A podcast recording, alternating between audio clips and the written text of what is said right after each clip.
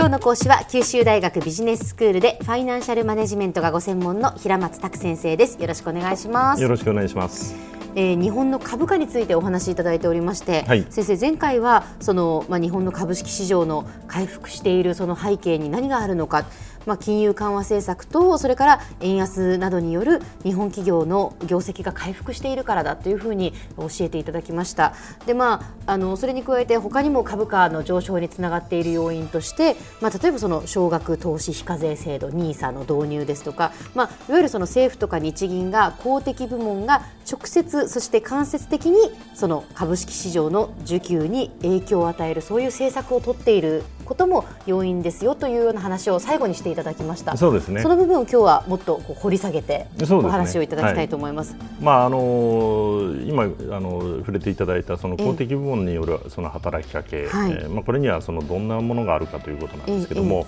まずその直接的にその需給にあの影響を与えるものとしてはですね、うん、日銀がその金融緩和政策の一環として2010年から行っているですね、はい。ETF、え指数連動型上場投資信託の買い入れということがあるんですね。はい、でこれはあの株主そのものの購入ではないんですけれども、うん、まあ、株価指数に連動する投資信託を購入するということで、まあ、あの市場の需給面にはほぼ同様の効果がこうあるわけなんですね。まあ、従来年1兆円程度あの行ってきてるんですけれども、まあ、最近それをその3兆円程度にまあ増やすというようなことが言われてます。倍ですね。はい、はいでまたその政府は2014年1月からその NISA ですね、えー、少額投資非課税制度を導入しております。でこれはその個人が専用の口座を通じて年間100万円までのその株式投資をした場合に、まあ、その配当や売却益がまあ非課税となるもので、うん、まあ、日本ではその米国などと比較してその個人の株式保有が非常に少ないということが、まあ、株価の低迷や、まあ、株価が変動しやすいあの背景ともなっていると、まあ、そういうあのえー、認識に基づいて、まあ、それを是正したいと、はい、まあ、そういう発想があるわけですね。えー、で2014年内には、えー、1.4兆円のその NISA を通じた投,、えー、投資が行われたと言われてますけれども、まあ、まだあの枠余裕があることに加えてですね、えー、まあ、政府はさらにこの枠の拡充も考えてますね。それからさらにですね2014年10月からですね GPIF これはあの年金積立金管理運用独立行政法人という長い名前でですね、はい、まあ、あの元の、え年金福祉事業団なんですけれども、えまあ、ここはその年金資産運用におけるその株式での運用割合をまあ大幅に増加すると発表しているんですね。はいでこの GPIF っていうのは、まあ、130兆円ものその公的年金資産をですね、まあ、運用する世界最大の機関投資家と言われているんですね、うん、で従来は、まあ、全体の12%ずつとしてましたその国内株、海外株でのその運用割合をですねそれぞれ25%へと引き上げると発表しているんですね。つまりこれによってその日本株への投資枠っていうのはまあ17兆円増加することになるんですね。うんえまあ、それに加えてですね運用資産200兆円とも言われる、えー、ゆうちょ銀行ですね、まあ、これも、えー、運用資産の一部を、まあ、株式に振り分けることを、まあ、検討しているんですね。でこうした公的機関によるその巨額の株式市場での運用は、まあ、それに同調する投資家も呼び込んでですね、えーまあ、需要を大きくこう増加させて、まあ、あの株価を底支えするあるいは引き上げていく、まあ、効果があるわけですね。はい、その海外の投資家によるやっぱり日本の株を買うというそういう動きも株価の上昇に関係しているんですよね。そうですね。うん、あのまあ今やその国際間を活発に移動するその短期資金の規模はですね、うん、兆ドルを超えて軽ドル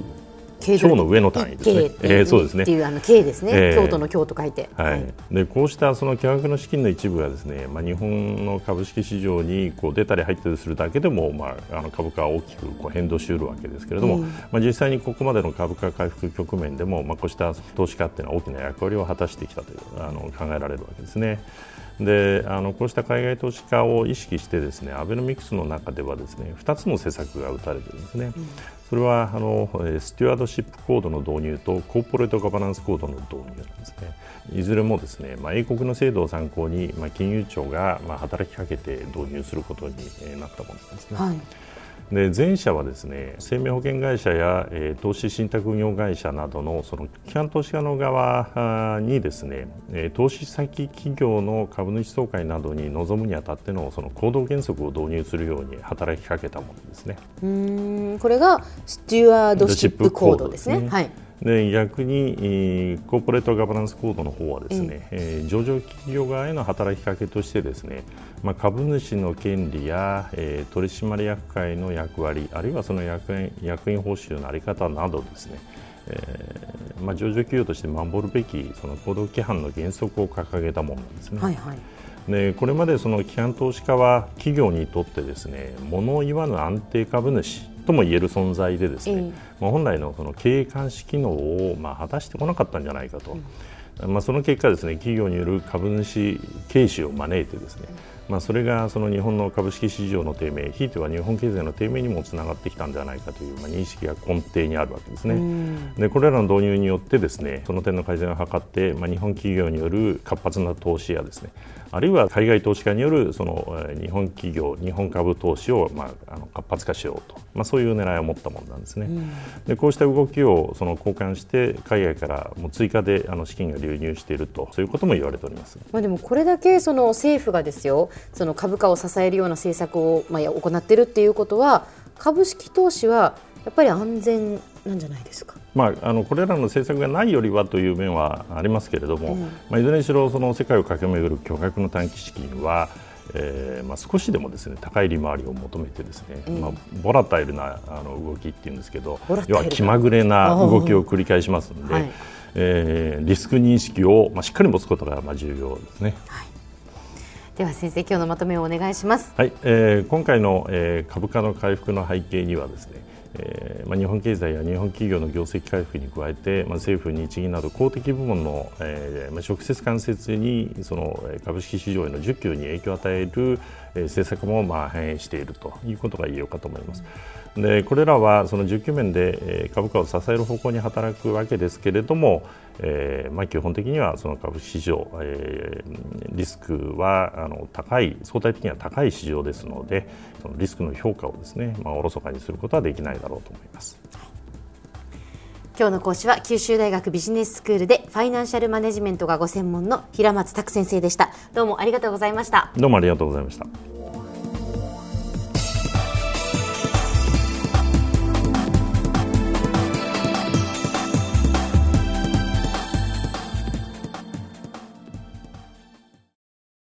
ゾクゾクグイグイメラメラつながる。ゾワゾワハラハラメキメキつながるズキズキ。モワモワホカホカつながる。キリキリ。ザワザワキュンキュン。ガンガン。ワクワク。ウズウズドキドキ。ルンルンバクバク。九州人のいろんな気持ちつなげます。九州から輝こう。キラキラつながる。 QTnet